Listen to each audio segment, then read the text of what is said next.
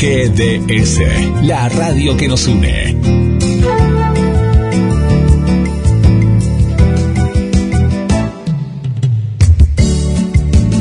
En nuestro aire, la radio que elegiste.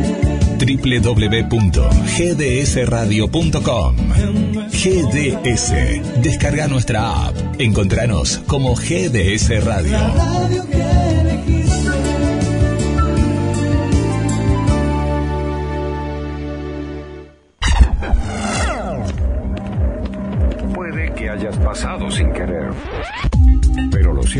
Es que una vez que escuchas, vienen más.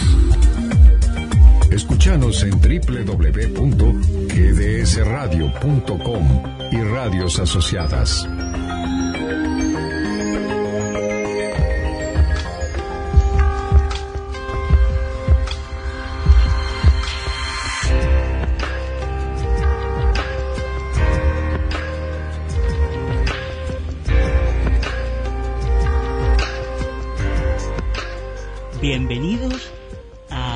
Salud. Entre el almuerzo y la siesta. La propuesta de todos los sábados en el cual todos aprenderemos un poco más de salud, bienestar y calidad de vida.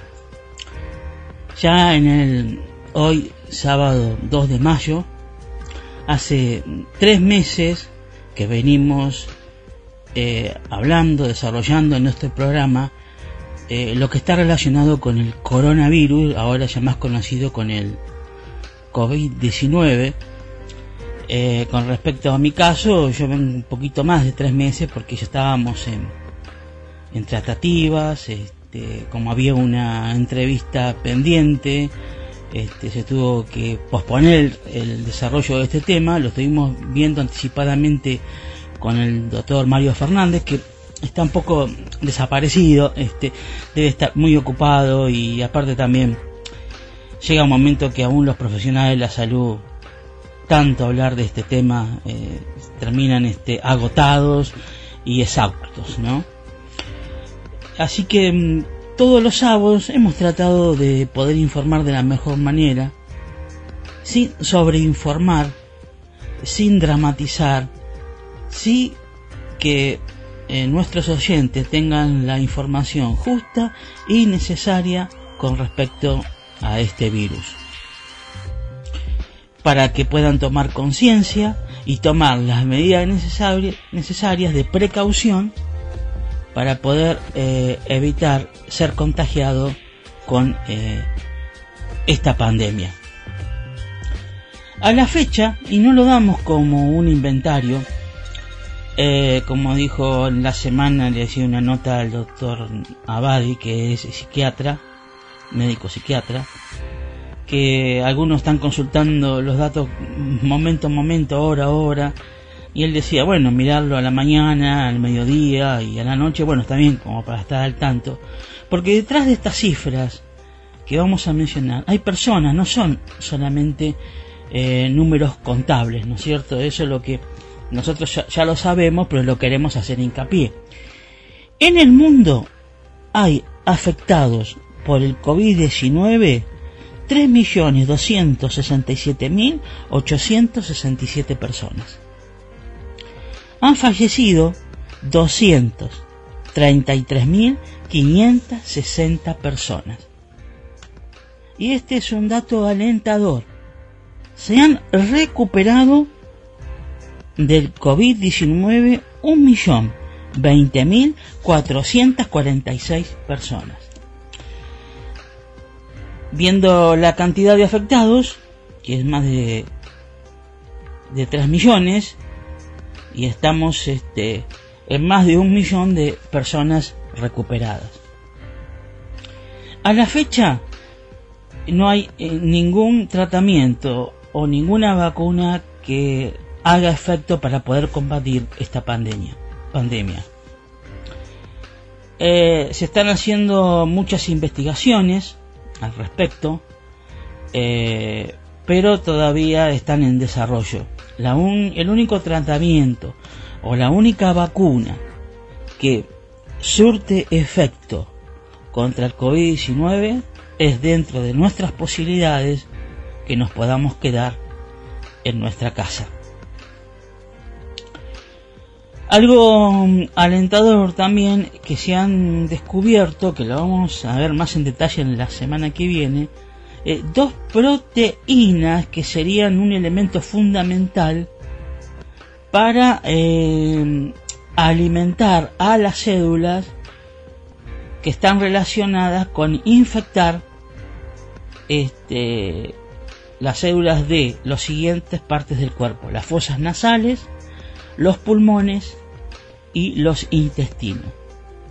Este descubrimiento, este hallazgo es muy importante ya que eh, será muy útil mm, para poder buscar con mayor precisión un tratamiento y o vacuna para poder combatir eh, esta pandemia.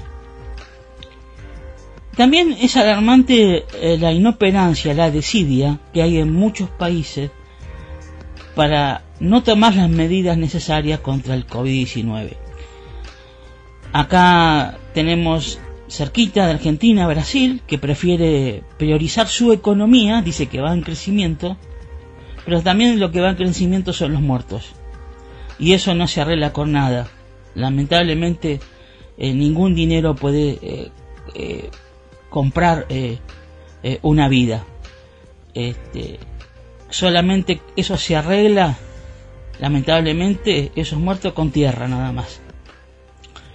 Y también en otros países, ¿no? Como Estados Unidos, que lleva más de 60.000 muertos, que si bien echa la culpa a la Organización Mundial de la Salud, que le echa la culpa a China por no informar en tiempo y forma lo que sucedía con el coronavirus, que puede ser cierto, pero ellos estaban viendo lo que estaba sucediendo en Italia, en España, la cantidad de infectados y muertos que iban sumándose día tras día.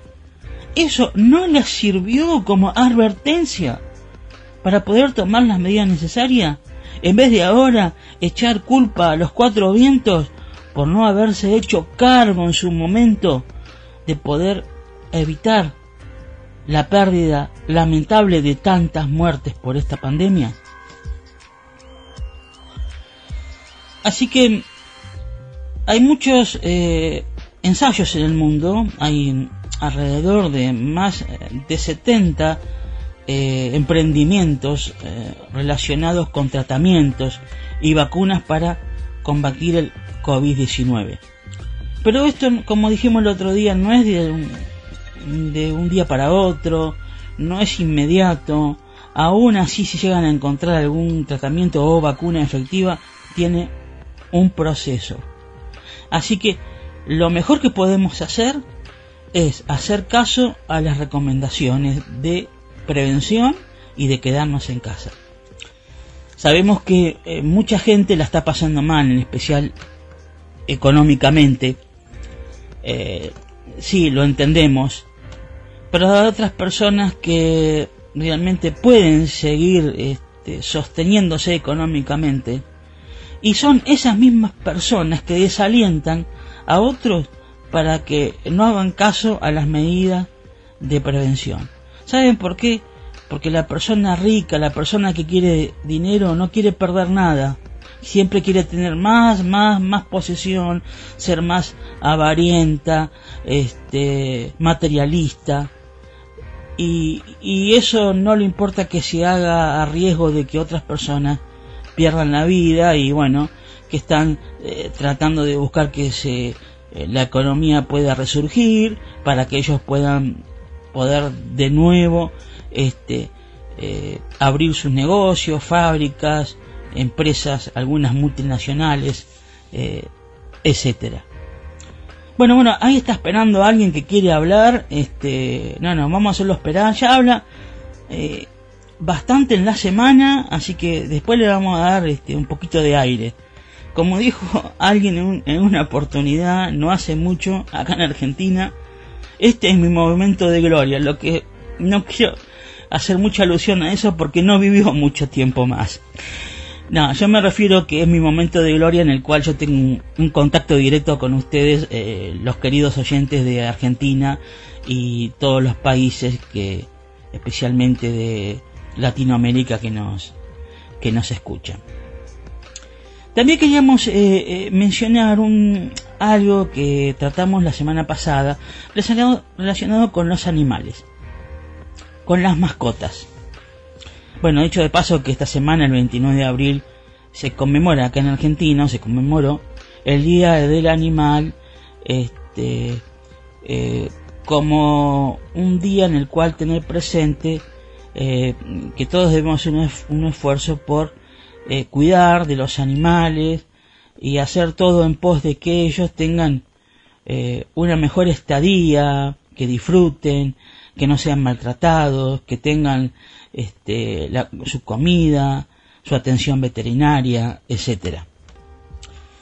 Y dicho esto, viene a colación lo de la semana pasada, en la cual la Organización Mundial de la Salud eh, dice que no está comprobado que nuestras mascotas nos contagien con el COVID-19. De todos modos, cada vez que lo toquemos, deberíamos lavarnos la mano con agua y jabón. Pero también hay otra eh, llamada de atención. Cuando lo sacamos a hacer sus necesidades, este, no sabemos que puedan haber tocado algo que mm, apoyó eh, la mano a alguien que estaba infectado y, y, toca eh, la mascota, en especial el, el, el perro o el gato también. Este, lo que pasa es que los gatos se manejan independientemente, pero sea uno u otro, cuando ingrese en nuestro hogar, muy suavemente, le deberíamos pasar eh, agua rebajada con lavandina, no pura, por favor, en sus patitas, para que se desinfecten. En el día de hoy vamos a compartir con ustedes un programa de colección. Está relacionado con algo que el presidente de aquí de Argentina, Alberto Fernández, mencionó eh, no esta última vez que habló, sino eh, la anterior, en su mm, eh, alocución y conferencia de prensa, relacionado a personas que eh, sufren mucho el aislamiento. Estamos hablando de las personas que padecen autismo o lo que se llama eh, trastorno del espectro autista o mm, llamado de una manera más amable en estos últimos tiempos condición del espectro autista. Vamos a reiterar este la entrevista que hemos hecho al licenciado mm, eh, Sebastián Guma, eh, Andrea Caldes de la Asociación Mundo Azul y también un joven adulto que mm, padece autismo, eh, Nahuel Liborio, al cual le animamos a que prestemos mucha atención porque es muy oportuno en vista de lo que dijimos que sufren, son los que, de los que más sufren el, el encierro, el aislamiento de las personas que tienen autismo, pero mejor eh, eh, viene bien refrescar qué es eh, la condición o el trastorno del espectro autista, este, cómo, por ejemplo, se diagnostica, este, cómo se trata, este, qué es en realidad eh, la condición del espectro autista, etcétera. Eso lo vamos a ver en la entrevista que vamos a, a reiterar. Por supuesto, va a haber un momento al final en el cual todos podemos participar. No, no sé si da para bailar o no. Pienso que las chicas de Guillermo, perdón, las chicas de GDS, porque Guillermo es GDS, por eso uno hace bien, está bien. este jueguito de palabras. También los hombres, ¿no? Se la pueden ingeniar para bailar un tema, sea bailable o no. El tema que vamos a escuchar al final va a estar cantada por la misma persona que cantó, que es su autora, la del año pas la de, perdón, la de semana pasada, Sí. y esta también, autora de la canción eh, que vamos a, a escuchar al final. Bueno, ahora sí vamos a dar paso a Guillermo San Martino, sin antes decirles que en el día de hoy eh, los mensajes no van a ser por WhatsApp, los que quieran expresar su opinión lo pueden hacer a través del Facebook de la radio o también a través del chat de GDS, esta nueva herramienta que tenemos que eh, Guillermo San Martino nos va a explicar.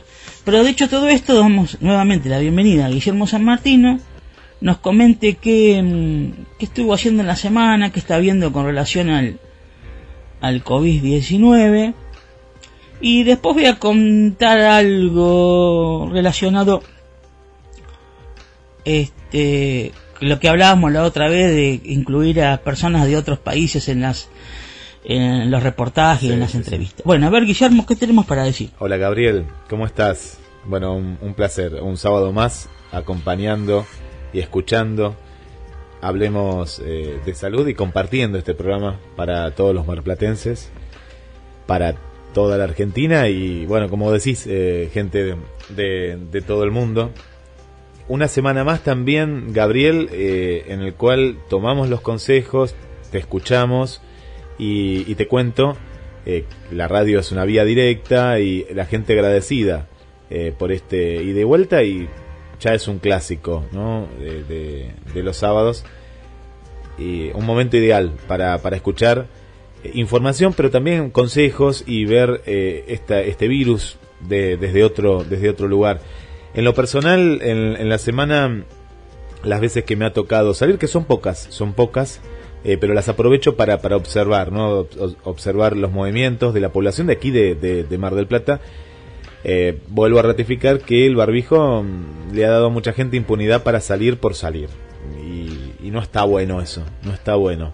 Eh, de pronto también entra un micro con 41 correntinos, eh, sabiendo que, que, no pueden venir a trabajar a Mar del Plata. No, no, tiene que ser el trabajo para la gente de Mar del Plata y por la cuestión sanitaria que sea gente de Mar del Plata porque Mar del Plata está controlada. Bueno, lo detuvieron 41 correntinos que venían a trabajar a nuestra ciudad. Eh, por otro lado, viste Gaby que el presidente de, la nación eh, Alberto Fernández, eh, está, está rodeado de, expertos eh, sanitarios y en este caso un infectólogo, Eduardo López, que integra justamente este comité que se ha formado, que asesora al gobierno, recomendó la posibilidad de activar una cuarentena optativa. Y uno dirá, bueno, ¿qué, qué es esto?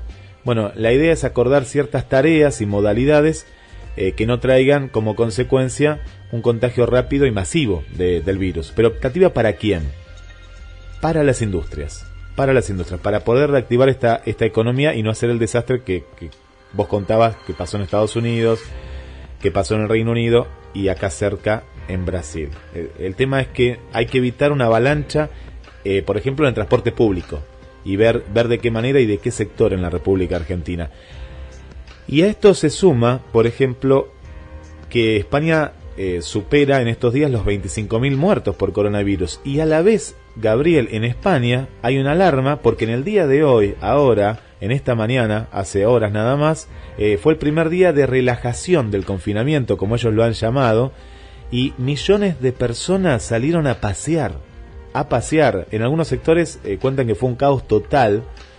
por ejemplo, en la zona de Madrid, la policía municipal tuvo que expulsar, expulsar a sacar a decenas de, personas que hacían ejercicios en zonas verdes de la capital donde no se podía, gente que fue a surfear. Eh, las imágenes asustan, Gabriel, ¿eh? porque hay un montón de gente y aparte sin barbijo, ¿eh? sin barbijo, sin barbijo. y esto puede, puede causar un rebote. Pero España, teniendo estos números, millones de españoles en todo el país salieron en el día de hoy, este sábado, este sábado, hacer deporte, entre comillas, deportes. ¿eh? Entre comillas, porque hay gente que no, que no salió. Y lo que a mí me sorprende, Gabriel, es la gran cantidad de gente sin barbijo. Sin barbijo. Yo, esto me. me como que no, no, no, no lo puedo eh, comprender. Por otro lado, en, pequeñas localidades tenemos eh, oyentes en, Miramar, como nuestra amiga Sandra, como Debbie, como el amigo Martín, y más oyentes que nos escuchan, esta semana que pasó nos contaban, me, contaba Debbie y Martín, eh, que hay tareas, eh, salidas y tareas recreativas entre las 13 y las 16 horas. Pueden salir una hora. Eh, nada más que pueden salir 500 metros. La gente se va a la costa, a la costanera, ahí en Miramar. Y me cuenta que a partir de las, de las 7 de la tarde, el camión de bomberos con la sirena sale a recorrer todo Miramar eh, para que la gente entre a las, a las casas. Entre a las casas, que estén en las casas. Y lo mismo me contó un oyente de Balcarce que también sale el camión de bomberos y tienen que estar todos adentro. ¿eh? Una, una, manera eh, en, la cual cuidan a, a, la gente. Y otra noticia también que nos consultaban. A partir de, esta semana, los hijos de padres separados son autorizados a cambiar de casa una vez por semana una vez por semana, porque esto también es, es, un tema paralelo, ¿no? En las relaciones sociales y en el caso de los padres que están separados, que hace mucho que no están viendo a, sus hijos. Muchos temas, Gabriel, muchos temas, eh, y muy atento a lo que vas a contar la semana que viene de, de, esta, de las proteínas y, demás, y, bueno, y de este programa de, colección. Así que, bueno, gracias, y, bueno, y este es un, un, ida y vuelta, bueno, y este es el aporte que, que, yo te puedo dar de, del resumen de la semana y de lo que viví en persona. Bueno, eh, Guillermo, siempre tan valioso e interesante todo el aporte que tiene para darnos. Gracias. Para con GDS Radio y también para con el programa ah, Hablemos de Salud. Yo lo que mm, quería comentar, que en el día de ayer, de forma casual, llamando a una compañía de teléfono celular,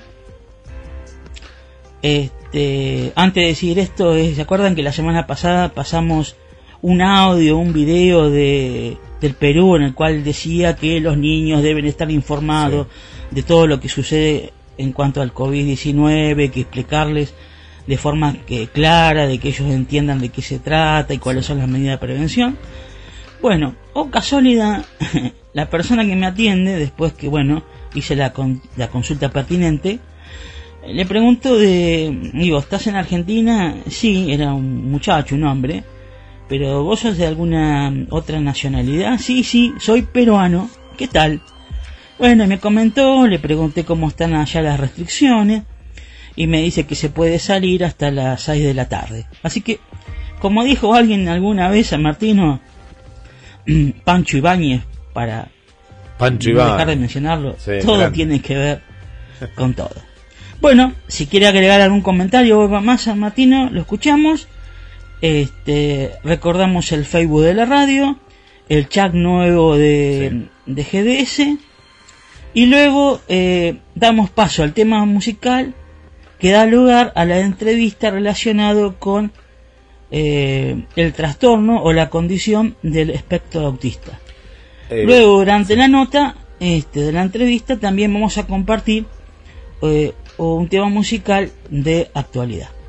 Sí, Gabriel, bueno, muy bien lo, que contabas, el, chat es una nueva herramienta, la están utilizando y mucho, y agradecemos porque es una manera también de, conocernos fuera de lo que son las redes sociales de eh, Gabriel MGA en Facebook, de GDS Guillermo San Martino, de la página también de Facebook, GDS Radio Mar del Plata, en el cual pueden darle me gusta y ahí está toda también la información en este caso de Hablemos de Salud y de los programas de la radio.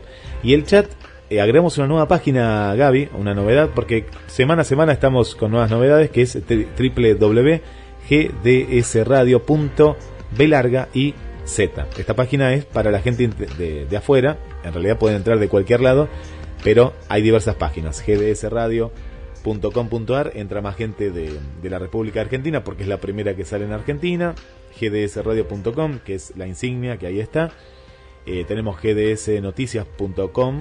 Eh, bueno, diversos lugares donde todo te lleva a escuchar, en este caso, Hablemos de Salud con Gabriel Magnante y otro programa, Vamos Camino, de colección. Días tristes, nos cuesta estar muy solos. Buscamos mil maneras de vencer la estupidez meses grises, es tiempo de escondernos, Tal vez sea la forma de encontrarnos otra. En 1944, un médico pediatra australiano, Hans Asperger, observó a cuatro niños en su práctica y notó alguna dificultad, anomalía en cuanto a relacionarse socialmente. Él la llamó a, este, esta dificultad autismo, ¿no? O síndrome autista. Eh, por su impedimento para poder relacionarse socialmente eh, estas personas que, o estos niños en este caso que tenían eh, ese tipo de conducta. Eh, el Asperger o también el autismo, que después lo vamos a, explicar que está no es lo mismo, pero está relacionado. Uno está dentro de otro, como quien dice, para hacerlo, ya vamos a, explicarlo mejor. Es un- una, una condición, algunos le dicen trastorno, que la persona que lo padece lo acompaña durante toda la vida.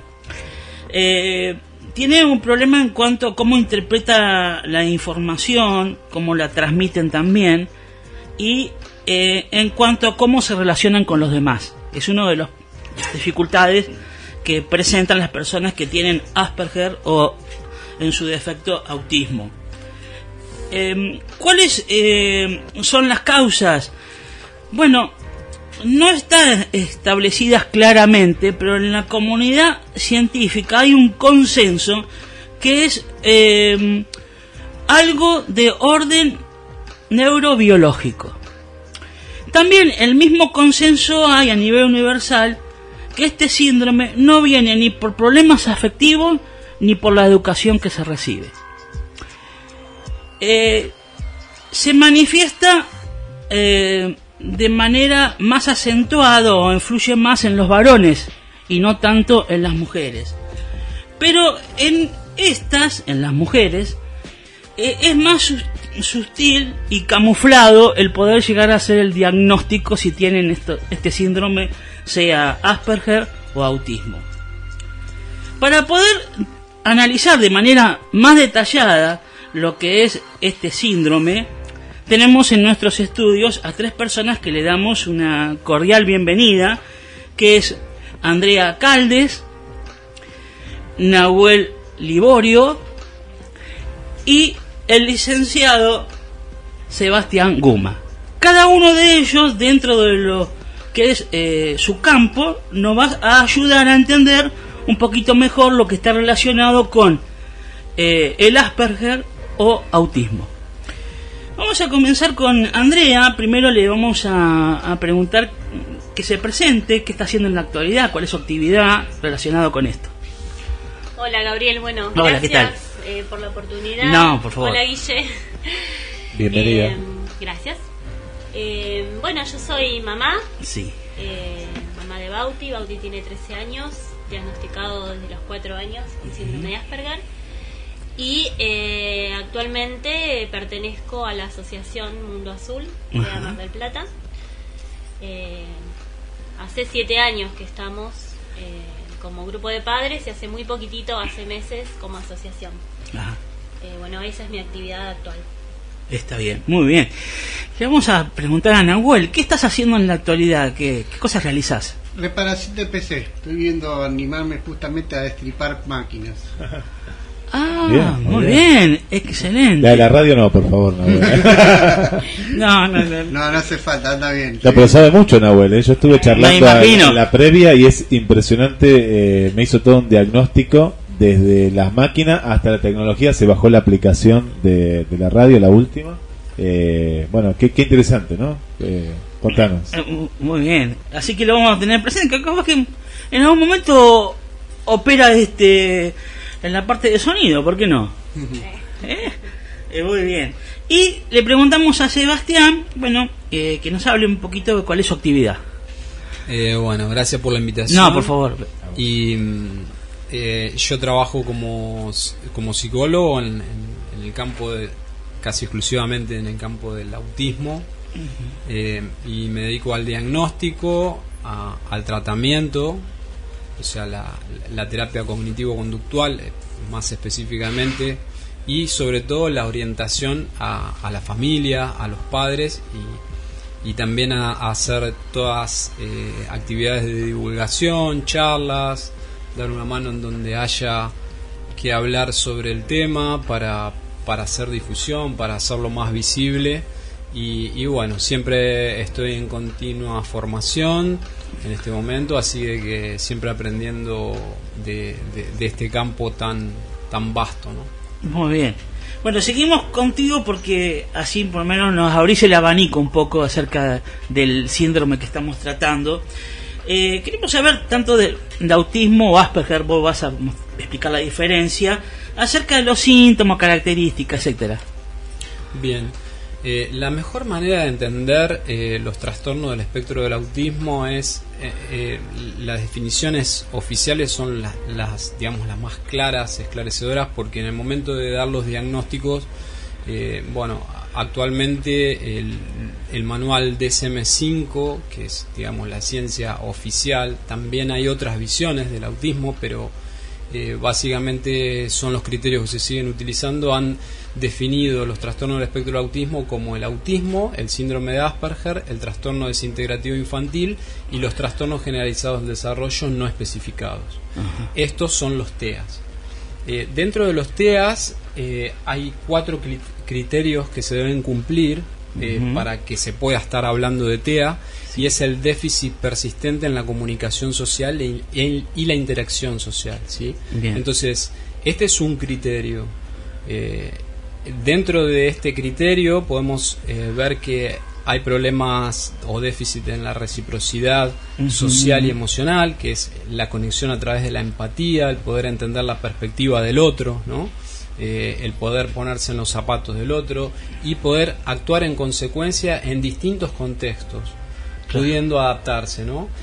Esto, digamos, es un criterio, pero también deben cumplirse otros criterios, que son patrones de conducta, intereses y actividades que son restringidos y repetitivos Claro. para poder estar hablando de autismo. Y también tenemos que entender que esto tiene que haber aparecido en la temprana infancia y se tiene que manifestar, eh, de pronto tarda eh, un tiempo y se manifiesta o eclosiona toda la sintomatología cuando los recursos de afrontamiento de la persona no alcanzan para gestionar las situaciones de presión social o de demanda social externa. No, Entonces no, ahí aparecen. Y Claro, como dijiste bien claro. vos, hay casos en donde hay estrategias compensadoras y la persona las ha desarrollado, va como enmascarando Sí. eh, todos los síntomas a, a un coste emocional y psicológico importante. Esto es especialmente importante para el tema del diagnóstico de mujeres que son enmascaradoras expertas Ujú. y sufren mucho por esto. Pero bueno, tarde o temprano los síntomas aparecen. Claro.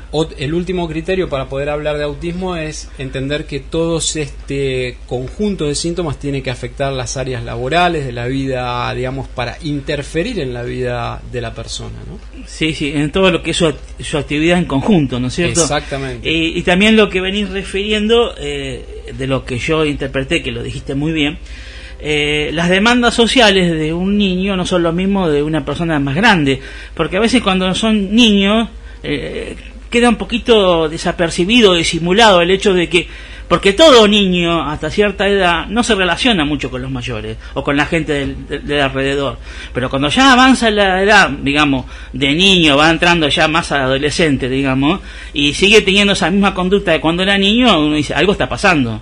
Exactamente. ¿O no? Exactamente, es muy interesante esto porque para empezar que el Asperger, por ejemplo, recién empieza a verse a partir de los 7, 8 años. Claro. Hay que entender que es un nene con más capacidades que en el caso del autismo donde la sintomatología es mucho más clara y hay una intervención y un diagnóstico mucho más temprano. Entonces, en el juego, en el estar diario del nene, hay una sintomatología que aflora de una manera contundente en el caso del autismo eh, y, y en el síndrome de Asperger dura un poco más la capacidad, tarda más tiempo en detectarse porque eh, solamente se detecta a través de cosas sutiles como el juego, la interacción, ¿no? Claro. Eh, el ajuste en, en- en temas de empatía ante la presión social. Eh, sí. Ahora, eh, según lo que estás comentando, eh, el Asperger es un poquito que mm, la persona tiene un, poquito más de relación con su mundo y el autista un poquito menos, ¿no es cierto? ¿Puede ser? Exactamente, porque eh, cuando estamos hablando de autismo nos vamos a hablar eh, de, de un digamos de un nivel de apoyo que va a necesitar la persona muy sustancial como se define Sí. porque eh, el nivel de gravedad o el nivel de severidad va a hacer que los apoyos muchas veces en, en el, en el caso del autismo hay eh, discapacidad intelectual, también hay eh, unos problemas con el lenguaje, en la adquisición del lenguaje, el autismo de alto funcionamiento eh, no tanto, pero eh, esto requiere un apoyo muy importante. En cambio, en el caso del Asperger son chicos que no han tenido retraso del lenguaje, tienen unas capacidades cognitivas importantes, muchos llegan a, a estudiar en, en carreras universitarias y entonces, lógicamente, el- la, la problemática adquiere otro cariz. Es, es como que se sigue hablando, técnicamente son las mismas, los mismos la misma sintomatología, pero con una configuración diferente, ¿sí? Es los mismos problemas de comunicación social e interacción social que persisten y los patrones de conducta, intereses y actividades restringidos, pero con unas características quizás eh, más atenuadas muchas veces Claro. eh, eh, en es- comparación al autismo. Claro, claro, claro. Es una, digamos, un poco más participativo, ¿no? Para Sí. decirlo, más activo, digamos, ¿no? Sí, sí, aunque pueda haber Asperger que son muy extrovertidos, pero también que son introvertidos. Está bien, do- las dos variantes, como quien dice. También me quería detener un poquito en cuanto a las características del Asperger, algo ya comentaste, que son muy buenos todo lo que está relacionado con la mente, con la memoria, con las matemáticas. Eh, pero eh, también se llaman aspectos positivos y aspectos no positivos, que es el que quería hacer hincapié, la dificultad para in- interpretar expresiones no verbales o chistes, por ejemplo, ¿no? Gestos. Exactamente, esto es una de las de los déficits que tienen que estar eh, apareciendo para poder eh, decir que hay un problema en la comunicación social y en la interacción social, porque la decodificación de la comunicación no verbal, de las conductas de comunicación no verbal, son justamente eh, importantísimas porque no es lo mismo poder decodificar la intencionalidad de una persona en la mirada, el poder emitir gestos también para darle un valor de men- al mensaje de la comunicación, ¿no? Eh, todo cambia a partir de gestos, la mirada, eh, eh, la sonrisa, la sonrisa social, son todas conductas de comunicación no verbal que no que, que- que en el caso del autismo muchas veces a ellos les cuesta entender a partir de estos signos la intencionalidad del otro o, o de qué se está hablando, de qué va la, una conversación, por ejemplo, ¿no? Exacto. Em, entonces em, es importante porque ellos ah, muchas veces la expresión facial eh, es eh, pobre y em, hace que en los momentos de sociabilidad no se eh, vea bien a dónde apuntan algunos mensajes de comunicación que emiten y ellos tampoco puedan de- decodificar como, muchas cosas. como que se encuentran perdidos, desorientados. Eh, eh, haciendo hincapié en esto, las, las expresiones no verbales, los gestos, ademanes, etcétera, a veces dicen más que muchas palabras.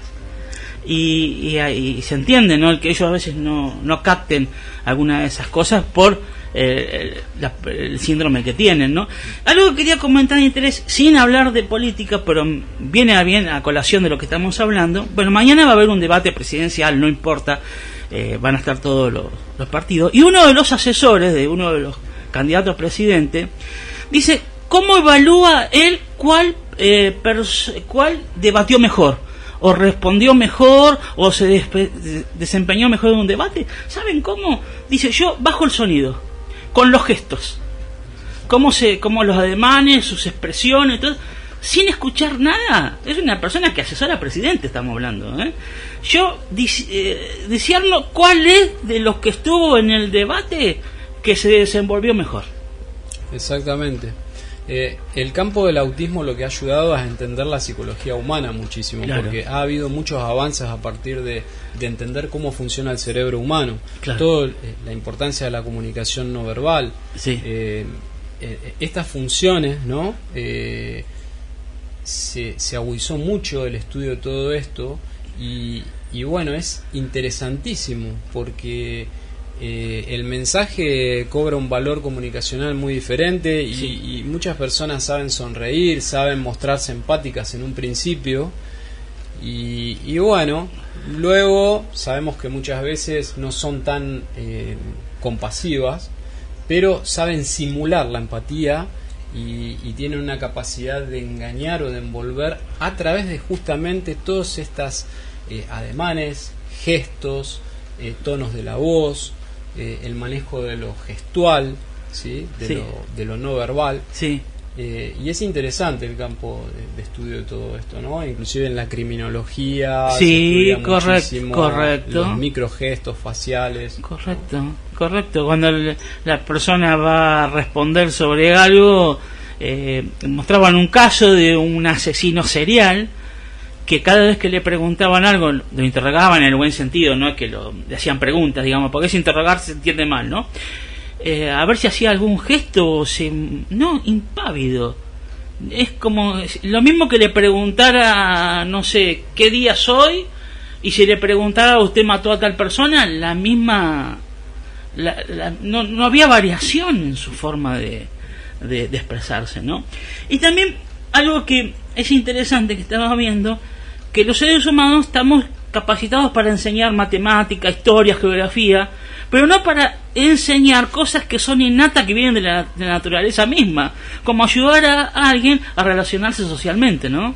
Sí, sí, pareciera que es como que la, la especie, ¿no? Tiene inscriptos o, o viene con un chip, ¿no? Sí. Eh, esto hablando de que, bueno, hay personas típicas, neurotípicas y personas, ne- la neurodiversidad, el concepto de neurodiversidad, bueno, la mayoría venimos con un chip que aparentemente la naturaleza nos da la capacidad de entender o de interaccionar de una manera recíproca y socialmente recíproca tener una fluidez en la empatía, poder conocer la perspectiva del otro. Eh, esto es una habilidad que es importante para la supervivencia, ¿no? Pero también es verdad que hay personas que no tienen esta capacidad, pero tienen unas capacidades observacionales a, a través de, de enfocar, hiperenfocarse en intereses restringidos, que lo llevan a hacer avances también importantes para la especie, ¿no? Exacto. Y también lo que decía en el aspecto social, relacionado con los autistas, los que tienen Asperger, dice que tiene que ser un trabajo continuo para eh, ir siempre eh, como aprendiendo socialmente. Eh, es algo que eh, muy intenso esto, ¿o no? Es muy intenso, es un es como sistematizar, Sí. es una sistematización social, es empezar a estudiar, ellos comienzan a ser como si fueran extranjeros en su propia tierra y son investigadores sociales, detectives sociales, comienzan a, a entender, eh, a ensayar qué es lo que tienen que decir, eh, informarse sobre temas generales para poder participar en una conversación, interiorizar cosas de una manera más bien mecánica, ¿no? A través de juntar información de qué es lo que está pasando, cómo, cómo piensan los demás, qué es lo, lo apropiado, pero siempre hay un esfuerzo, no es fluido. Y además, el cambio de, de contextos es lo que muchas veces en la terapia nosotros podemos enseñar habilidades sociales, de cómo comportarse, pero los chicos o las personas con autismo cuando salen a distintos contextos y se encuentran con situaciones cambiantes, ellos van a intentar mantener la invariancia, o sea, la eh, que, que- que nada varíe, mantener rutinas, Sí, sí. Eh, a- eh, aferrarse a determinadas rutinas, porque los cambios los van a desestructurar y el, el mundo social es caótico. Y. Entonces siempre es como que en, en- en determinado punto tienen que empezar de nuevo y hay un esfuerzo grande, ¿no? Exacto. Incluso vivimos en una sociedad que tiende a hegemonizar todo.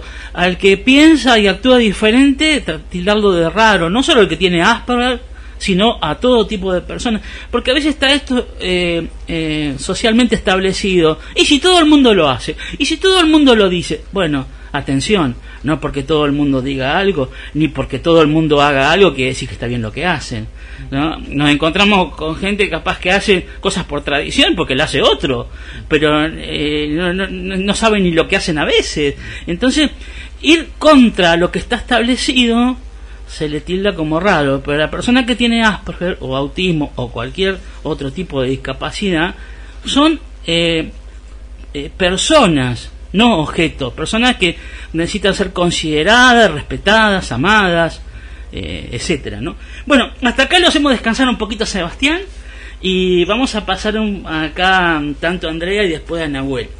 La pregunta que yo quería eh, formularte, Andrea, eh, ¿cómo eh, afecta o afectó al entorno familiar el tener a alguien con síndrome de Asperger? ¿Cómo lo tomaban ustedes? ¿Cómo llevan su día a día hoy por hoy? Etcétera. Em, nosotros recibimos el diagnóstico cuando Bauti tenía cuatro años y bueno, fue paralelo a, a la entrada del jardín, ¿no? Este, él no, nosotros no habíamos, eh, no lo habíamos anotado en salita de tres porque no dejaba los pañales, Ajá. entonces esperamos a salita de cuatro y este, bueno, conjuntamente habíamos decidido que le, dej- le sacábamos los pañales, pero que avisábamos al jardín, como el jardín estaba a una cuadra y media, que podía ir en cualquier momento por alguna necesidad. Fue paralelo, este, nosotros a los dos años y medio empezamos a notar algunos, algunas cosas que nos llamaban la atención. Sí. Eh, yo tengo un hijo más grande, entonces se, lleva, se llevaban siete años, entonces uno compara, ¿no? Este, los aprendizajes de uno y los aprendizajes del otro. Entonces había algunas cosas que nos llamaban la atención. Ujú. este, los berrinches, eh, eh, que hablaba diferente, eh, los intereses, bueno. Como que algunas cosas no coordinaban. ¿no? Eh, eh, sí, diferente. Claro, que está fuera de lo que es común, digamos. ¿no? Claro, Sí. eh, pero bueno, pensábamos que era el más chiquito y demás. Fuimos a las consultas, eh, pero en las consultas este, cotidianas este, no, no me decían nada. Hasta los cuatro años. A los cuatro años hicimos un cambio de pediatra. Y en mi caso, porque en muchos casos este, los pediatras no se dan cuenta. Y cuando llegas, digamos, a, a la salita de 5, a la salita de 4, ahí la maestra por ahí nota algo. En mi caso tuvimos este mm, eh, la pediatra que nos deriva a la terapista ocupacional. ¿no? Por, eh, por cómo jugaba él.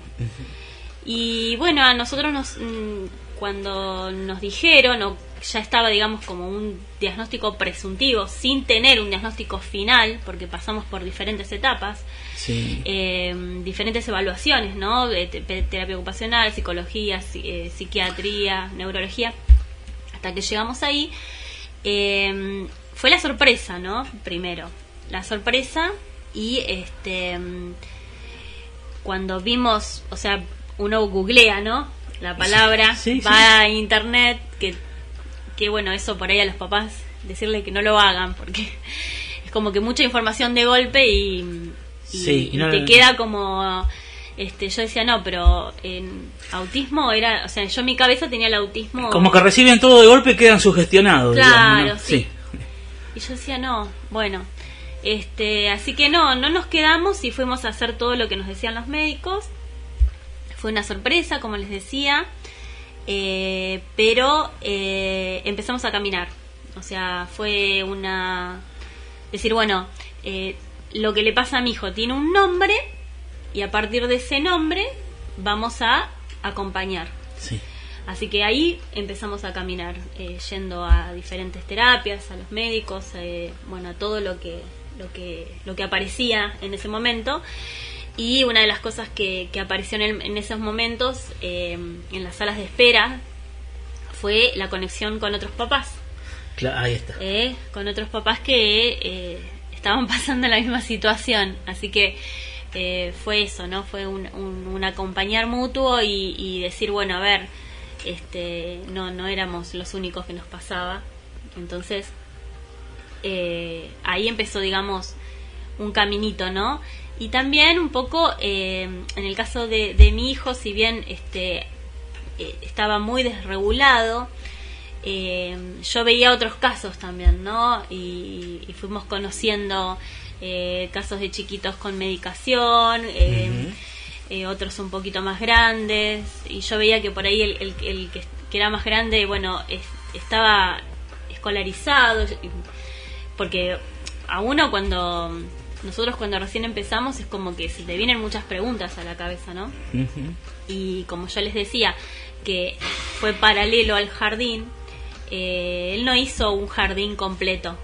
Claro. Él iba un ratito al jardín y nos volvíamos porque era mucha mucha carga sensorial y mucha carga eh, desde la parte social Exacto. y, y no se la bancaba. Claro. Entonces, eh, mi pregunta siempre era, ¿no? ¿Él va a poder? Este, porque estaban las miradas hacia el, al afuera. Eh, yo veía a las mamás que llevaban a los nenes al jardín, los nenes se quedaban y mi periodo de adaptación... eh, Sí, uno se pregunta, ¿y mi hijo? Claro, el periodo de adaptación era de Claro. dos semanas y el mío fue de mm, seis meses, siete más o menos. Sí. Este, entonces íbamos y veníamos y, mm, y bueno, esa era la, la, la pregunta, la preocupación, este, el mirar afuera, ¿no? Porque uno ve cómo te mira la gente. Sí. Y bueno, hasta que mm, a mí me ayudó mucho el jardín, la directora del jardín, las docentes, este, hasta me han sacado turnos eh, para ir a ver a, a un especialista. Y bueno, hasta que un día em, eh, preparé un, un escrito y, y con la ayuda de la, de la seño en ese momento eh, hablé con los papás Ah, eh, les, expli- les expliqué lo que, les- lo que le pasaba a él.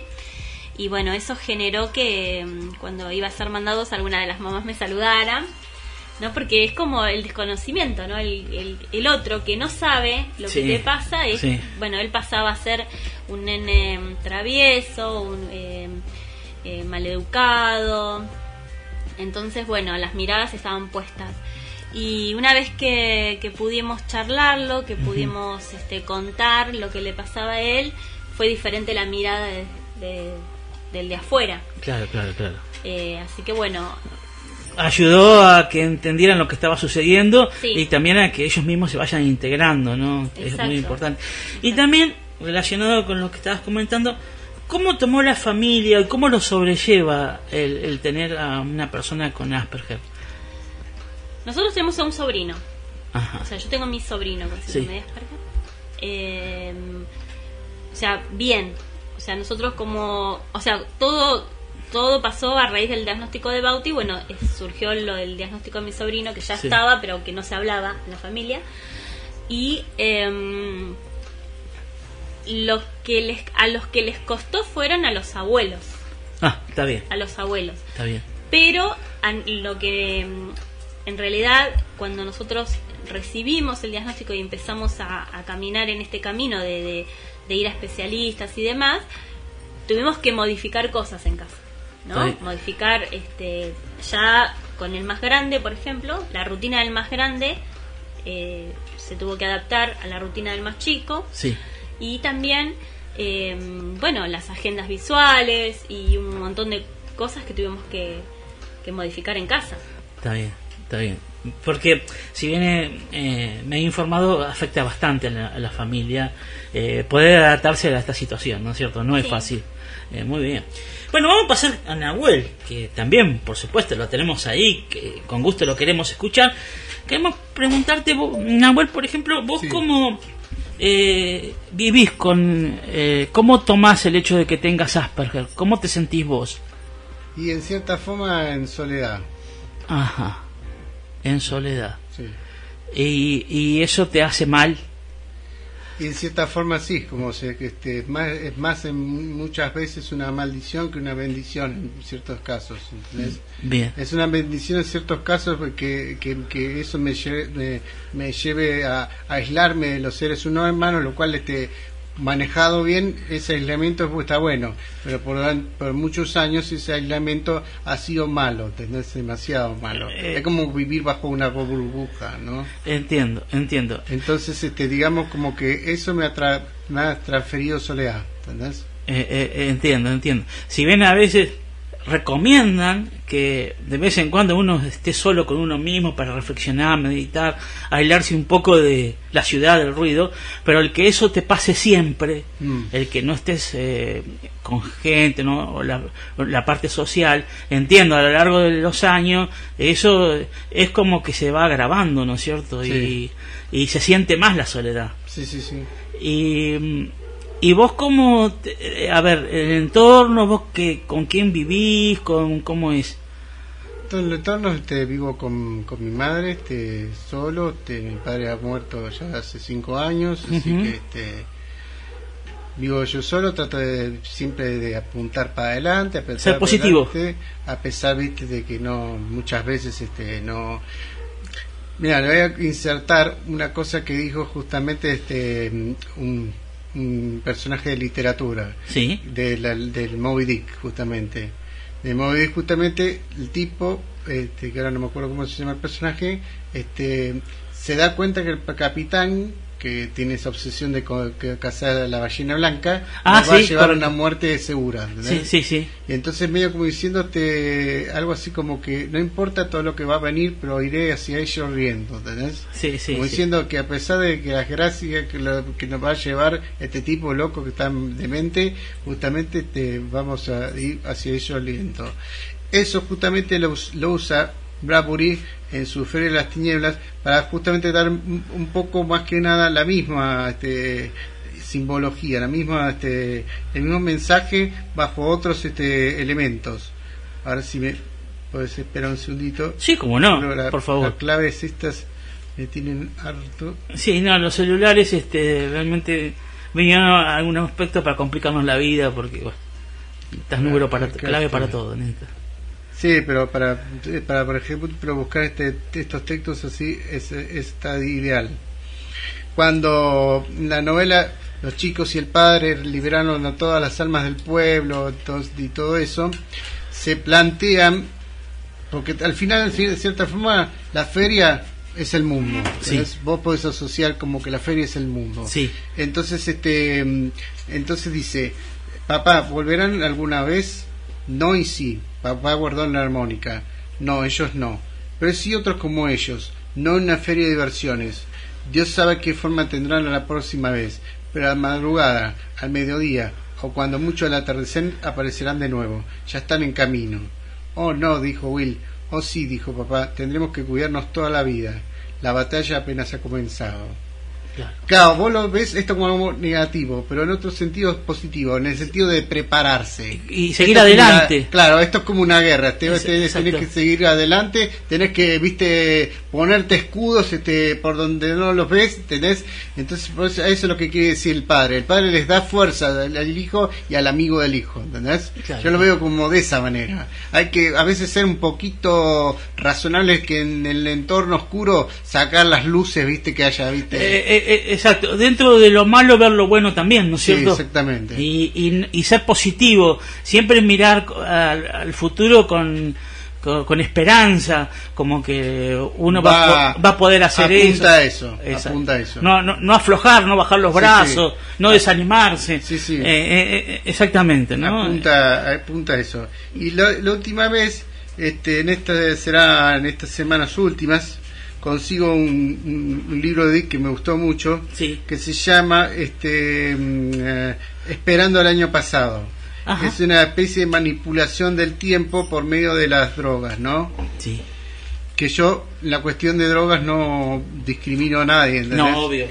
Este, este, yo digo que fue un pobre tipo que tuvo unas enfermedades terribles que las bueno en el 50 se curaba todo con drogas este psicoactivas y que a eso le ha hecho viste doble efecto ¿entendés? Sí, sí. entonces podemos entenderlo podemos perdonarlo en el sentido de que eran las drogas al momento el tipo se puso a hacer ciertos experimentos en él para escribir más rápido y para mantenerse mejor Sí. mentalmente pero eso obviamente le, le, le rayó la cabeza bastantes veces entonces por ejemplo en a ver para que si, si lo veo a ver porque acá estaba el, el, el- coso. Perdón.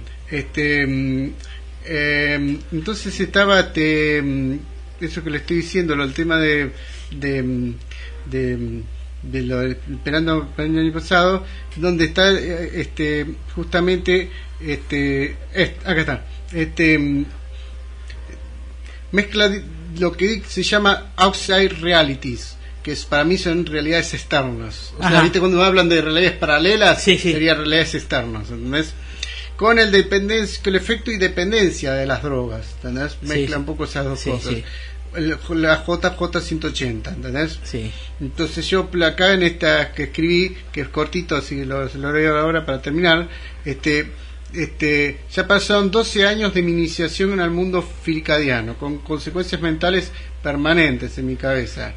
Este, quizás no debí meterme en ese mundo, pero quería sobrevivir. La psiquiatra, eso, tenía, tenía anterior psiquiatra de todos ustedes, este, em, me hizo, este, mm, este, no lo vio eso o lo ignoró cuando yo le, mencioné el autor. La JJ es una droga alucinógena que hace posible viajes en el tiempo, pero genera una fuerte dependencia al usuario de ella como cualquier droga. De hecho, después si va a haber este, una mirada de los crea que es mucho peor la cuestión de esto, lo del tema de la dependencia. Exacto. Una vez de Simpson, en un episodio llamado The Brick Like Me, mostraron distintos nombres de novelas de Dick adulteradas con el nombre de Brick, ya que planteaba un mundo alterno donde devastado Homero Simpson crea un mundo falso donde no existe el envejecimiento, para no Ajá. tener que ver cómo su hija crece y ve juegos de supervivencia. Ajá. Así el mundo paradisíaco que arma se ve arma abajo literalmente y se muestra la verdadera realidad.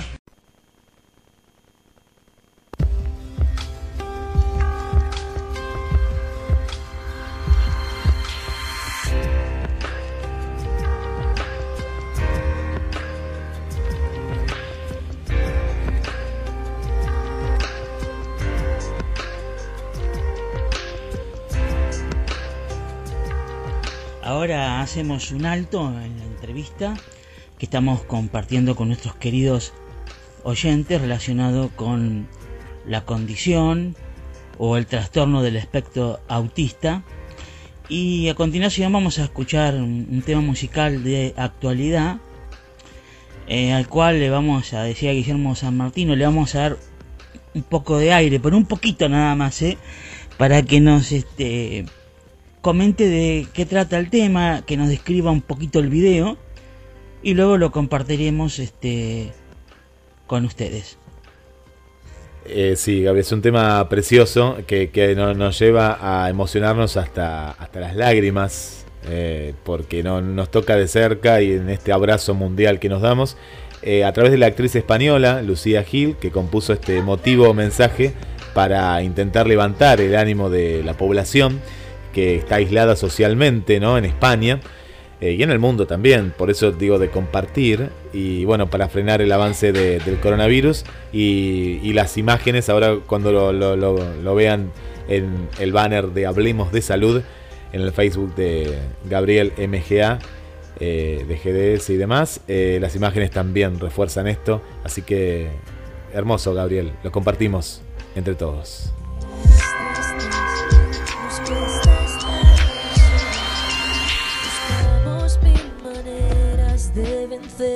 Estupidez. Meses grises, es tiempo de escondernos. Tal vez sea la forma de encontrarnos otra vez. Pero son las ocho y has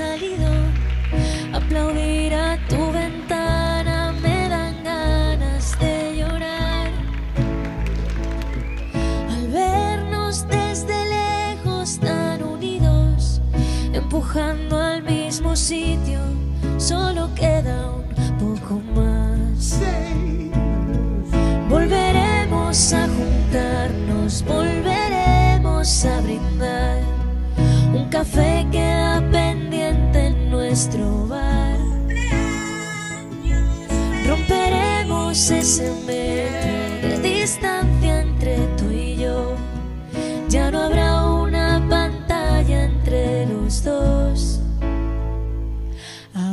tiempo de pensar y ser pacientes, confiar más en la gente, ayudar a los demás. Mientras tanto, otros cuidan los pacientes, un puñado de valientes que hoy tampoco dormirán. Pero son las ocho y has salido aplaudir a tu ventana, me entran ganas de llorar. Al vernos desde lejos tan unidos, empujando al mismo sitio, solo queda un poco más. Volveremos a juntarnos, volveremos a brindar. Un café queda pendiente en nuestro bar. Romperemos ese metro de distancia entre tú y yo. Ya no habrá una pantalla entre los dos.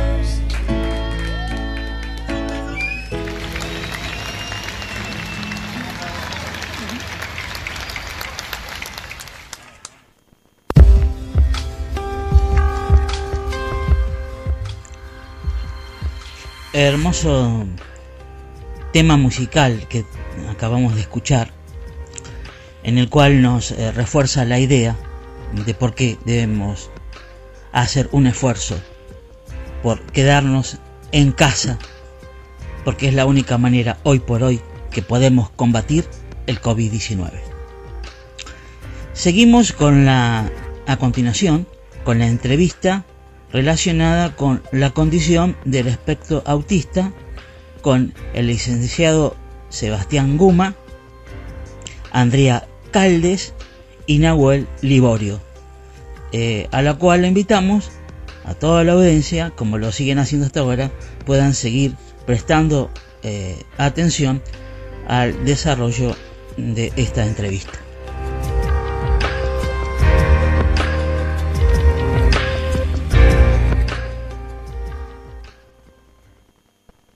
Andrea, Andrea Caldes, eh, Nahuel Liborio y el licenciado Sebastián Guma. Vamos a empezar por Sebastián, que ahora nos termine de completar acerca del autismo y Asperger, eh, acerca del diagnóstico, diagnóstico y tratamiento. El diagnóstico del tema del autismo, del Asperger, eh, puede arrancar o puede derivar de una consulta que tiene que ver con observaciones que hacen los papás. Eh, Andrea venía contando todas las, las, las, cosas que le llamaban la atención, que le hacían ruido. Los padres muchas veces, claro, al ser un segundo hijo, es más difícil cuando es un primer hijo, puede pasar más tiempo hasta que detecten o puedan hacer una comparativa de lo que es el desarrollo típico y, y no le llame la atención determinados signos o síntomas que son sugerentes de autismo. Hablábamos hoy de que en conducta, en la, en la comunicación, conducta de comunicación no verbal, muchos chiquitos eh, eh, no señalan, no tienen, no miran, los llaman y, parecen que tienen problemas eh, de audición porque no responden, no se giran cuando los llaman, no responden al nombre, aparecen cosas que tienen que ver con hipersens o sea, reactividad sensorial eh, al tacto, a los sonidos, a las luces, entonces a veces van y consultan con terapeutas ocupacionales o por ahí van al pediatra y el pediatra les dice que no, que eso ya va a pasar, que, que puede ser eh, cosas de sensibilidades. Otras veces desde la escuela llaman, esto cuando si son niños eh, muy chiquitos ya decimos que va directamente al pediatra, pero si el pediatra no detecta nada, bueno, la búsqueda sigue, por ahí sigue el ruido y la cosa va pasando el tiempo, van consultando, a veces se toma una prueba que se llama A2, que es eh, una prueba de observación de la conducta que es muy específica, donde se hacen determinadas presiones sociales específicas para que se pueda ver si esa conducta eh, que es mm, adecuada y que indicaría que, que el desarrollo es típico o de lo contrario que esa conducta no está, no puede emitir la conducta del niño que es esperable para su nivel de desarrollo, entonces puntualiza como, eh, como autismo. Eh, el, el, el, juicio es siempre clínico del diagnóstico, no hay un biomarcador eh, de autismo no hay ninguna prueba, ¿no? No hay ningún estudio, digamos. Claro, son un equipo interdisciplinario con distintas miradas, la, la, fonodióloga, el psicólogo, el terapista ocupacional, la psicopedagoga, los informes escolares, todo un conjunto de datos, una historia clínica exhaustiva, eh, con una prueba que es una entrevista muy específica se llama ADR, que sirve para hacer peinar todos los todas las cosas que, que interesan investigar para poder detectarlo, ¿no?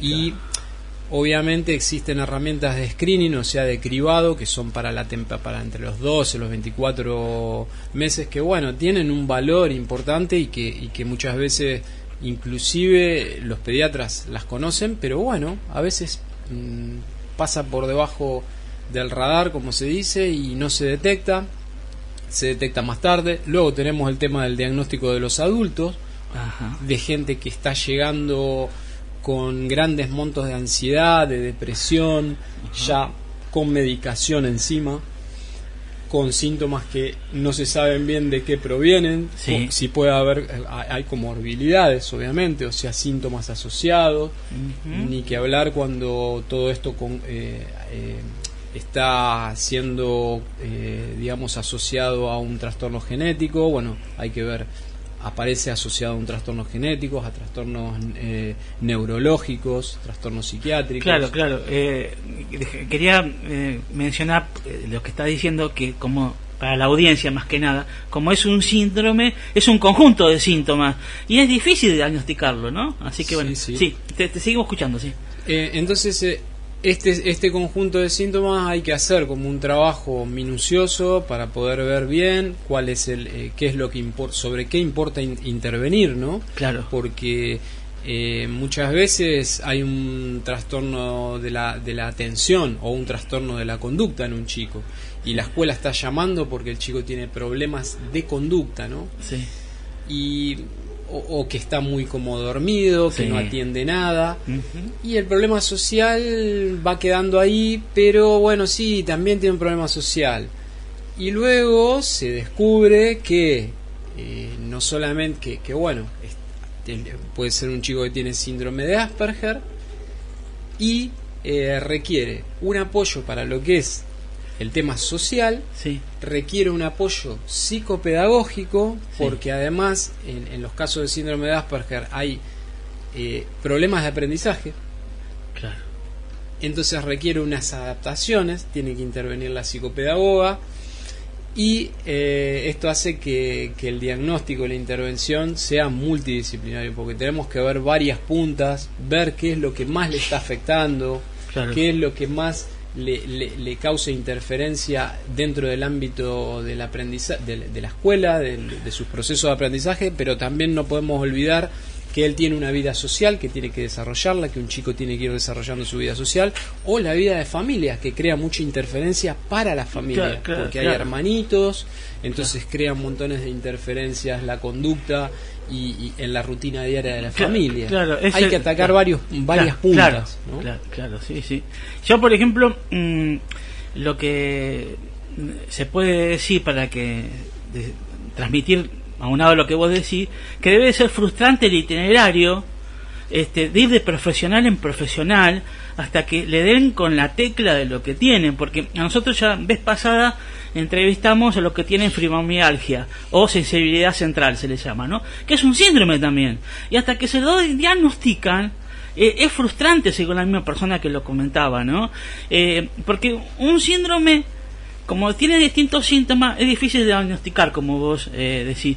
Diferente es alguien, mm, yo a veces suelo usar este ejemplo para eh, mm, dar una comparación de una cosa a otra. Diferente alguien tiene una apendicitis, un, un problema en la vesícula, le sacan la apendicitis, le sacan la vesícula y bueno, sí, listo, no sigue adelante con la vida. Pero acá eh, es algo que primero es difícil de diagnosticar y- y realmente es muy frustrante, ¿no? Sí, porque además, eh, la- un chico, por ejemplo, nosotros eh, en los equipos terapéuticos hemos eh, acompañado el proceso de transmitir el diagnóstico primer- primeramente a los padres, a través de, luego de investigar y de, de determinar que existe eh, eh, autismo.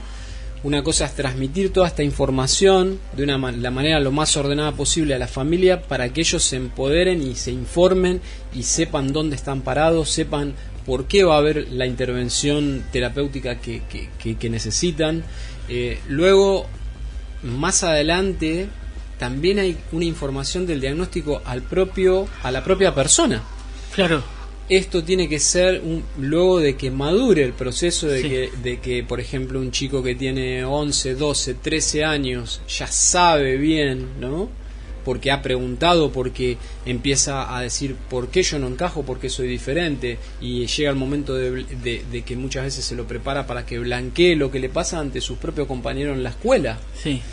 Entonces, la persona, ni que hablar de la persona adulta que llega luego de años de un peregrinaje y se saca una mochila de, de encima diciendo, wow, qué bueno lo que me estás diciendo, o aunque no es tan bueno, qué alivio. Pero sé de qué se trata. Claro, por lo menos puedo darme cuenta de, de, de qué yo pensaba que me pasaba a mí solo. Muchas Claro. veces el relato es este.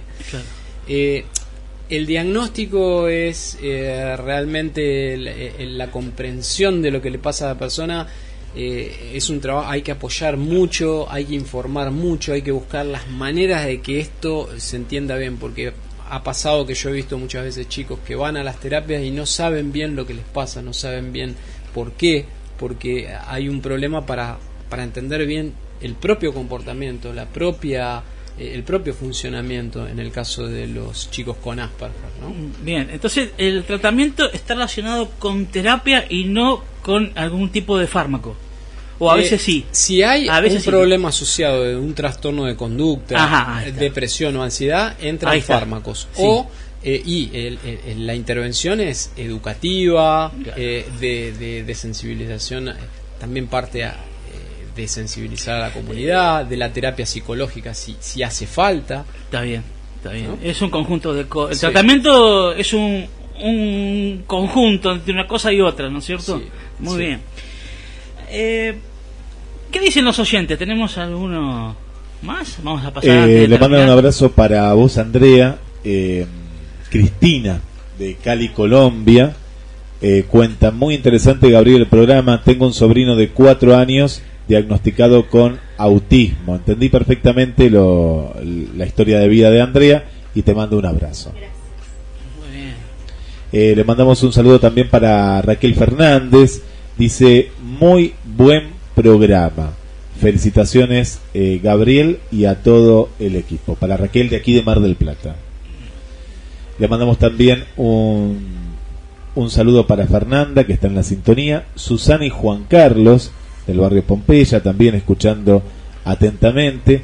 Para Estela y para María Luisa Alonso, eh, también escuchando atentamente. Así que bueno, le, le mandamos un saludo también a ellas del barrio Los Andes. Bien, gracias a todos los que han participado. Realmente cuando yo estuve analizando la información, es una información muy extensa y está para hablar porque hay muchos puntos que a mí me gustaría tocar y positivos, ¿no? Por ejemplo, las personas con síndrome de Asperger eh, detestan eh, la, la mentira, la hipocresía, son personas honestas. Eh, tienen muy frontales, eh, tienen mucha habilidad con la memoria, son muy inteligentes.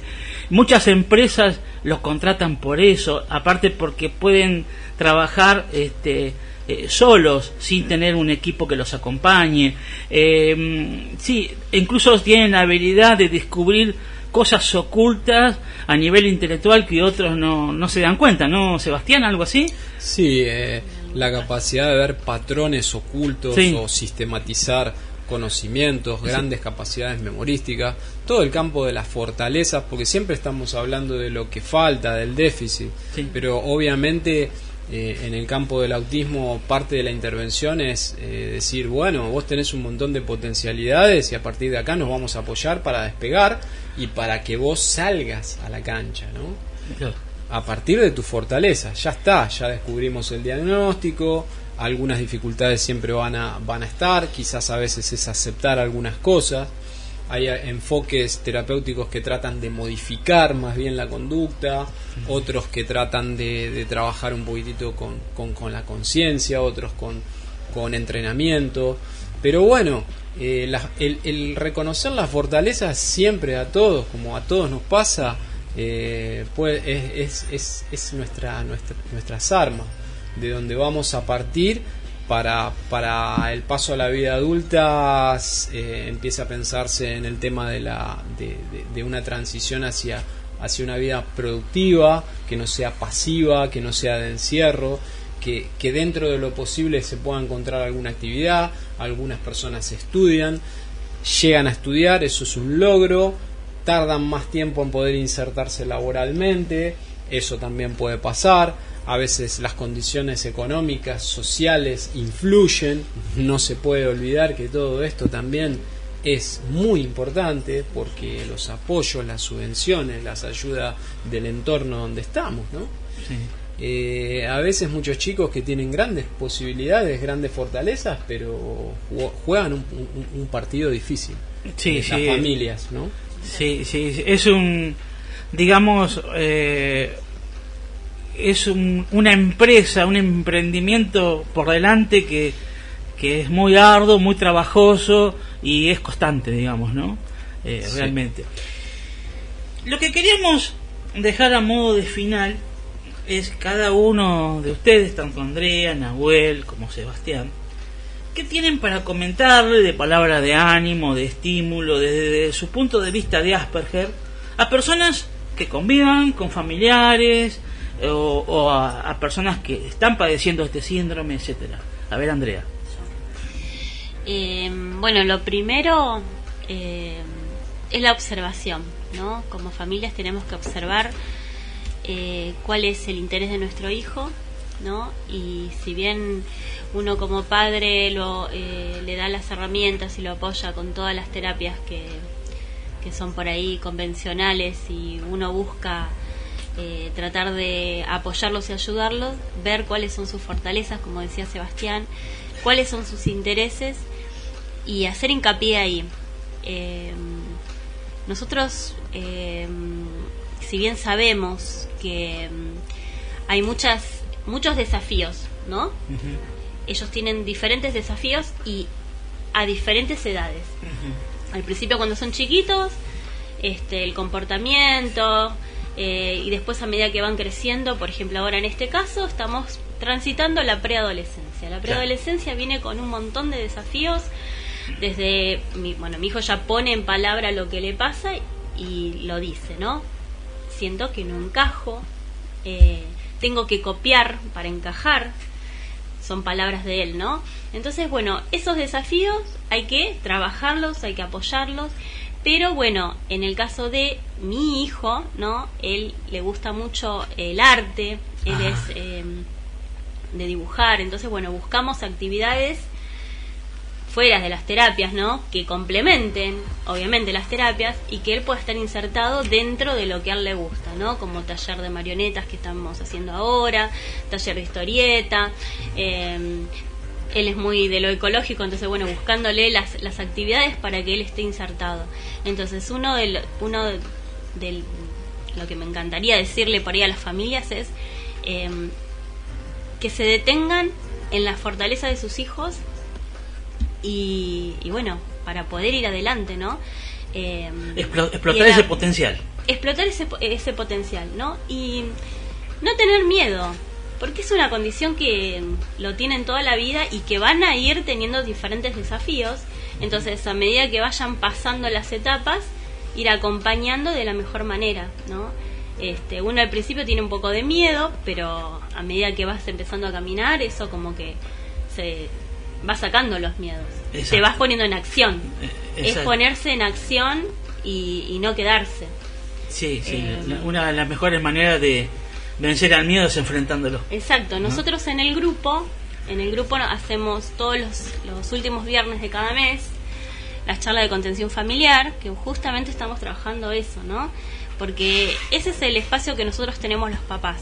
Si bien a nuestros hijos los llevamos a terapias y a diferentes actividades, ese es el espacio que tenemos para poder hablar de lo que nos pasa a nosotros, eh, y bueno, y salir eh, empoderados de ahí para tener las herramientas necesarias.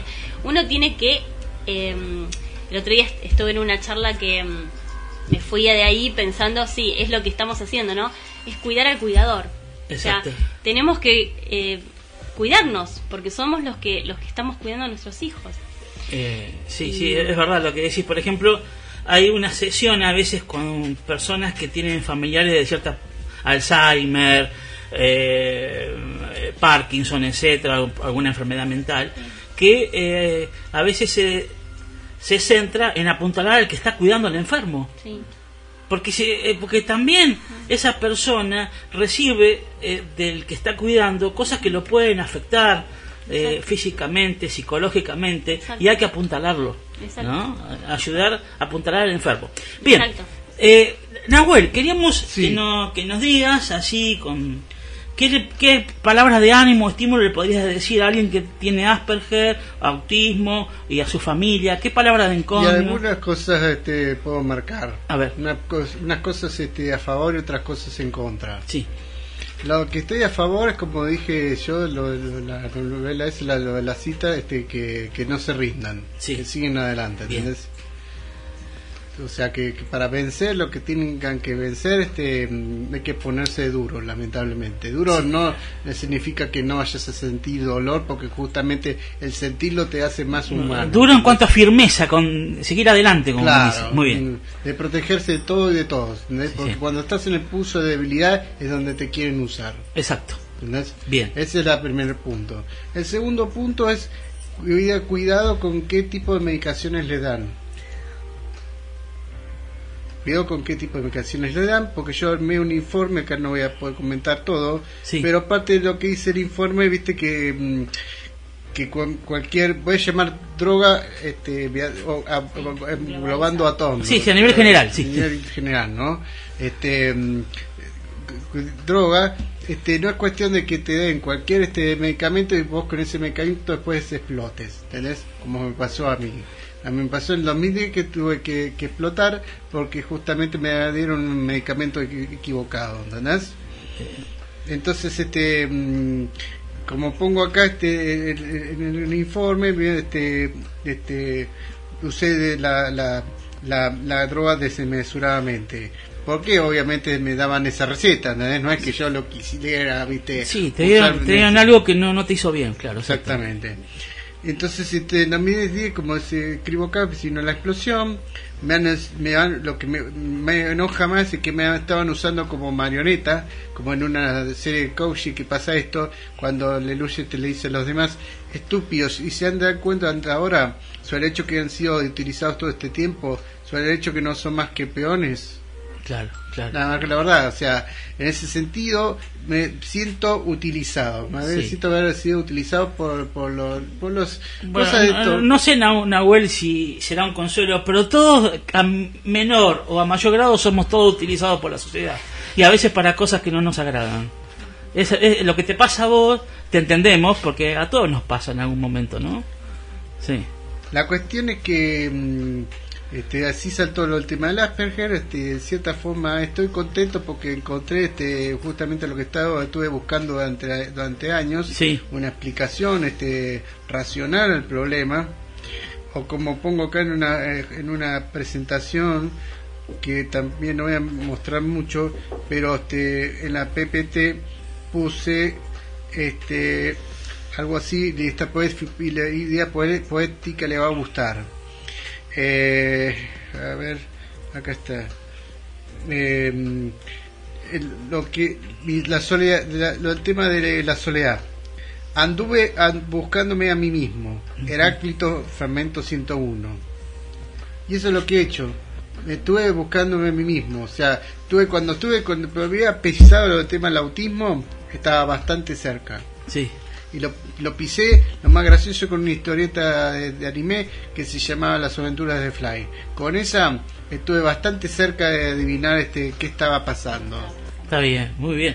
Así que bueno, eh, tu palabra es de encomio y ánimo a aquellos que están teniendo Asperger y a su familia.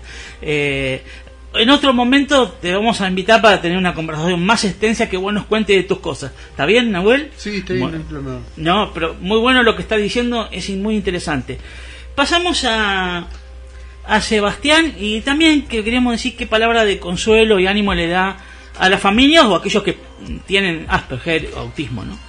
Sí, a las personas que tienen, que descubren que tienen autismo es, sí, es esto de decir, bueno, apóyense en- una vez que ha- han iniciado un proceso de autodescubrimiento, eh, tener una buena cantidad de información, confiar, eh, eh, tener una buena relación de confianza con los que elijan como terapeutas y, y, sí apoyarse en, en, las fortalezas, tratar de descubrir y explotar bien esos, esos puntos fuertes, reconocerlos porque a partir de ahí van a poder luchar, ¿no? Em, en el sentido pienso que, que tienen muchísimas cosas positivas y, y, si bien nosotros cuando hablamos hablamos de déficit, como decía antes, ¿no? Eh, hay, no hay que olvidarse que, que, hay que tener esta otra mirada que es la que es realmente es muy importante, es la, es la más importante una vez que ya se trabajó todo lo que es el diagnóstico para seguir adelante, ¿no? Exacto, para no aflojar. Claro, para seguir adelante y, y, las cosas siempre van cambiando, nada queda igual. Para las familias yo les diría que obviamente que se informen y que no tengan miedo, que también las cosas cambian, que también tienen derecho a ir viendo distintos terapeutas, tienen derecho a, investigar distintos distintas alternativas, que ellos son los que tienen la última palabra, ¿no? Y de que lógicamente em, si se unen entre ellos para luchar para conseguir recursos o para apoyarse como grupos de padres, siempre se van a sentir más eh, reconfortados, ¿no? Y además van a aportar cosas a la sociedad que, que realmente a mucha gente les va a servir. Muchas gracias. Bueno, le damos este, muchas gracias a Andrea Caldes, también a Nahuel eh, Liborio y a Sebastián Guma por su participación en esta eh, muy enriquecedora y interesante charla que hemos desenvuelto, hemos desarrollado acerca de el Asperger, autismo. Estás escuchando Hablemos de Salud entre el almuerzo y la siesta, con la conducción de Gabriel Magnante.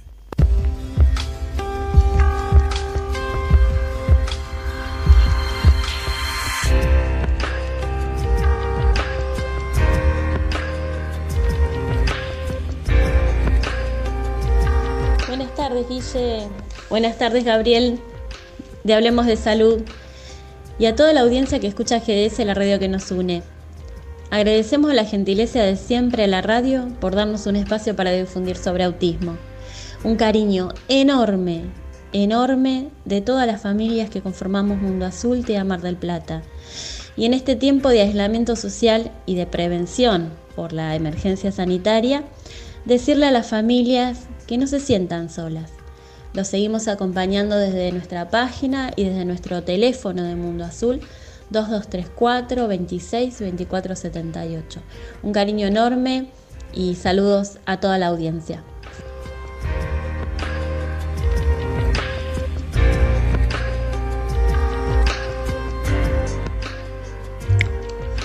Ha sido un gusto, un placer el que hayamos podido compartir nuevamente con nuestros queridos oyentes la entrevista relacionada con la condición o el trastorno del espectro autista con el licenciado Sebastián Guma, Andrea Caldes y Nahuel Liborio. Ahora sí, estamos llegando a la parte final de nuestro programa. Eh, sin antes mencionarle a Guillermo San Martino gracias por todo su aporte relacionado con Hablemos de Salud, para que nuestro programa pueda salir sábado a sábado lo mejor posible. Y también agradecemos la atención de nuestros queridos oyentes. Eh, tengan en cuenta que lo que escriban principalmente en, Facebook es leído y también respondido. Y ahora también vamos a poner a tono también con la, el nuevo chat de la radio, esta nueva herramienta para estar en contacto con, con los oyentes. Independientemente de esto, si alguien me quiere hacer algún comentario sobre lo que se eh, desarrolló hoy en el programa o de otro tema o alguna pregunta, eh, con gusto eh, la resolucionaré, la recibiré. Si quieren hacerme una consulta ah, por medio de Messenger privado, no hay ningún problema. Si gustan mandar solicitud MGA Gabriel será aceptada con mucho gusto. Ahora viene el ritual, la ceremonia de al final de Hablemos de Salud de hace ya unos cuantos sábados que lo vamos poniendo en práctica. Me gustaría que me comente también por Facebook la experiencia, a ver si lo ponen en práctica, si están invitando a algún vecino, algún amigo a que se puedan unir eh, a esta convocatoria. Así que le animamos a que abran sus puertas, sus ventanas, si están en el auto que bajen los vidrios, que yo que suban bien alto la radio o la aplicación que tengan para que el tema que vamos a escuchar suene como un parlante en el lugar en que estemos. Pueden enviar un mensajito o un WhatsApp a algún amigo, algún familiar, para que, bueno, si en este momento todavía no están escuchando el programa, que puedan sentirse parte de esto que queremos hacerlo de una manera en la cual nos sintamos eh, que todos formamos parte, eh, como es el lema de GDS, la radio que nos une. El tema que vamos a escuchar a continuación está en el marco del recital, el concierto de Alejandro Lerner, el 8 de noviembre del año pasado en Estadio Luna Par. La semana pasada hemos escuchado eh, el tema por su autora, una compositora panameña, que es la autora del tema Despacito. Hoy, bajo su autoría, escucharemos otra canción a la cual eh, le pedimos a Guillermo San Martino que la pueda subir un, poco el volumen, especialmente al principio, porque la empieza a cantar de manera como si fuera despacito, muy suavecito aunque no es ese tema, ¿eh? es otro tema el que vamos a escuchar, este, para que podamos eh, no perder este, el hilo de la, de la canción. Alejandro Lerner eh, al principio hace una introducción en la cual podemos prestar atención y después presenta a la cantante que va a cantar la canción a continuación. Dice que el año pasado, a pesar de que fue un año difícil, se pudo hacer un Luna Par. Bueno, si el año pasado fue difícil, bueno, él no lo sabía, ni te cuento este año, ¿no? Este, está mucho más eh, difícil.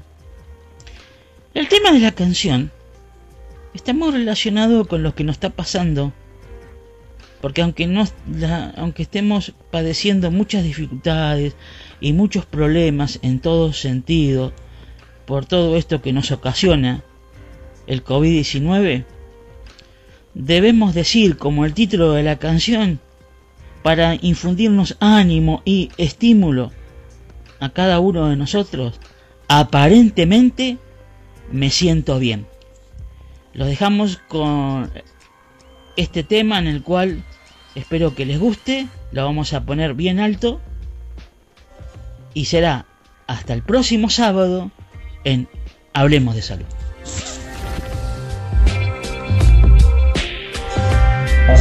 muchas cosas. Como hoy les decía, la, oportunidad de, generar este concierto en un año duro para todos, para todos nosotros, para todas las familias, poder hacer esto en una parte es un privilegio único. Y dentro de esos privilegios, tengo una artista que hoy vino desde Panamá. Ella es, es grosísima, es una, una gran intérprete. Hoy la van a ver acá interpretando es una compositora extraordinaria, quizás hoy la compositora latina más importante del mundo. Tiene canciones para Daddy Yankee, para Chayanne, para Gloria Trevi, para Víctor Manuel, para Luis Enrique, para Luis Fonsi, para Jaycee Velázquez.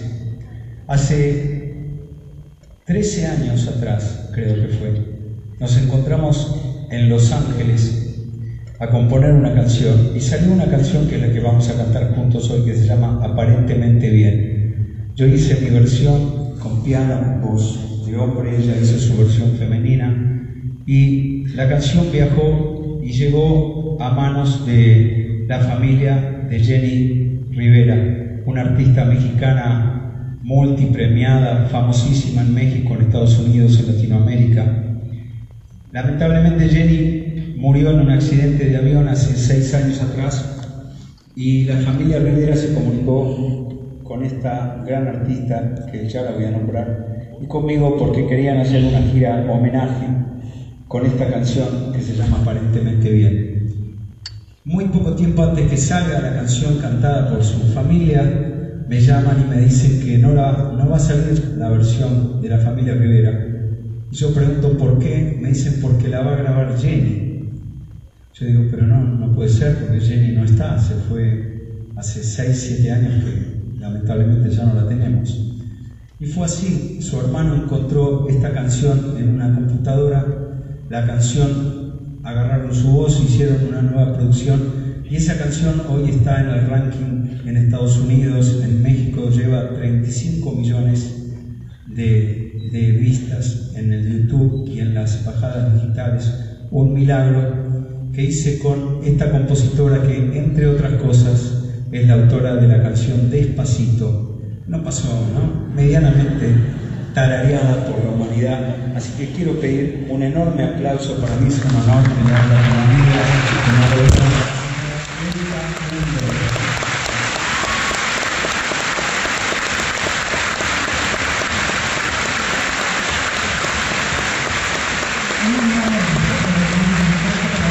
con este calibre de artista, de músico y de ser humano, que tengo el honor de llamarme amigo. Y qué bonito venir a mi tierra y venir a este teatro, a venir a ver que este teatro está repleto de amor por ti, como sentimos tantos en Latinoamérica. Muchas gracias por esta invitación.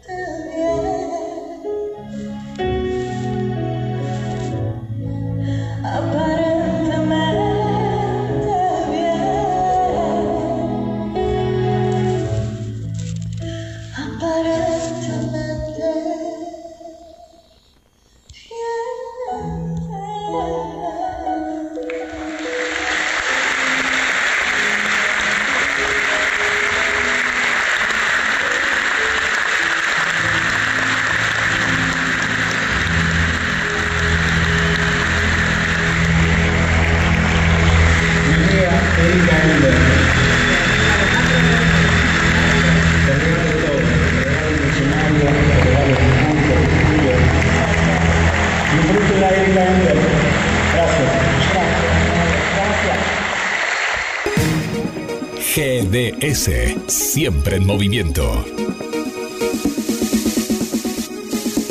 La radio número uno, la que vos elegís. GDS. Descarga nuestra app. Encontranos como GDS Radio.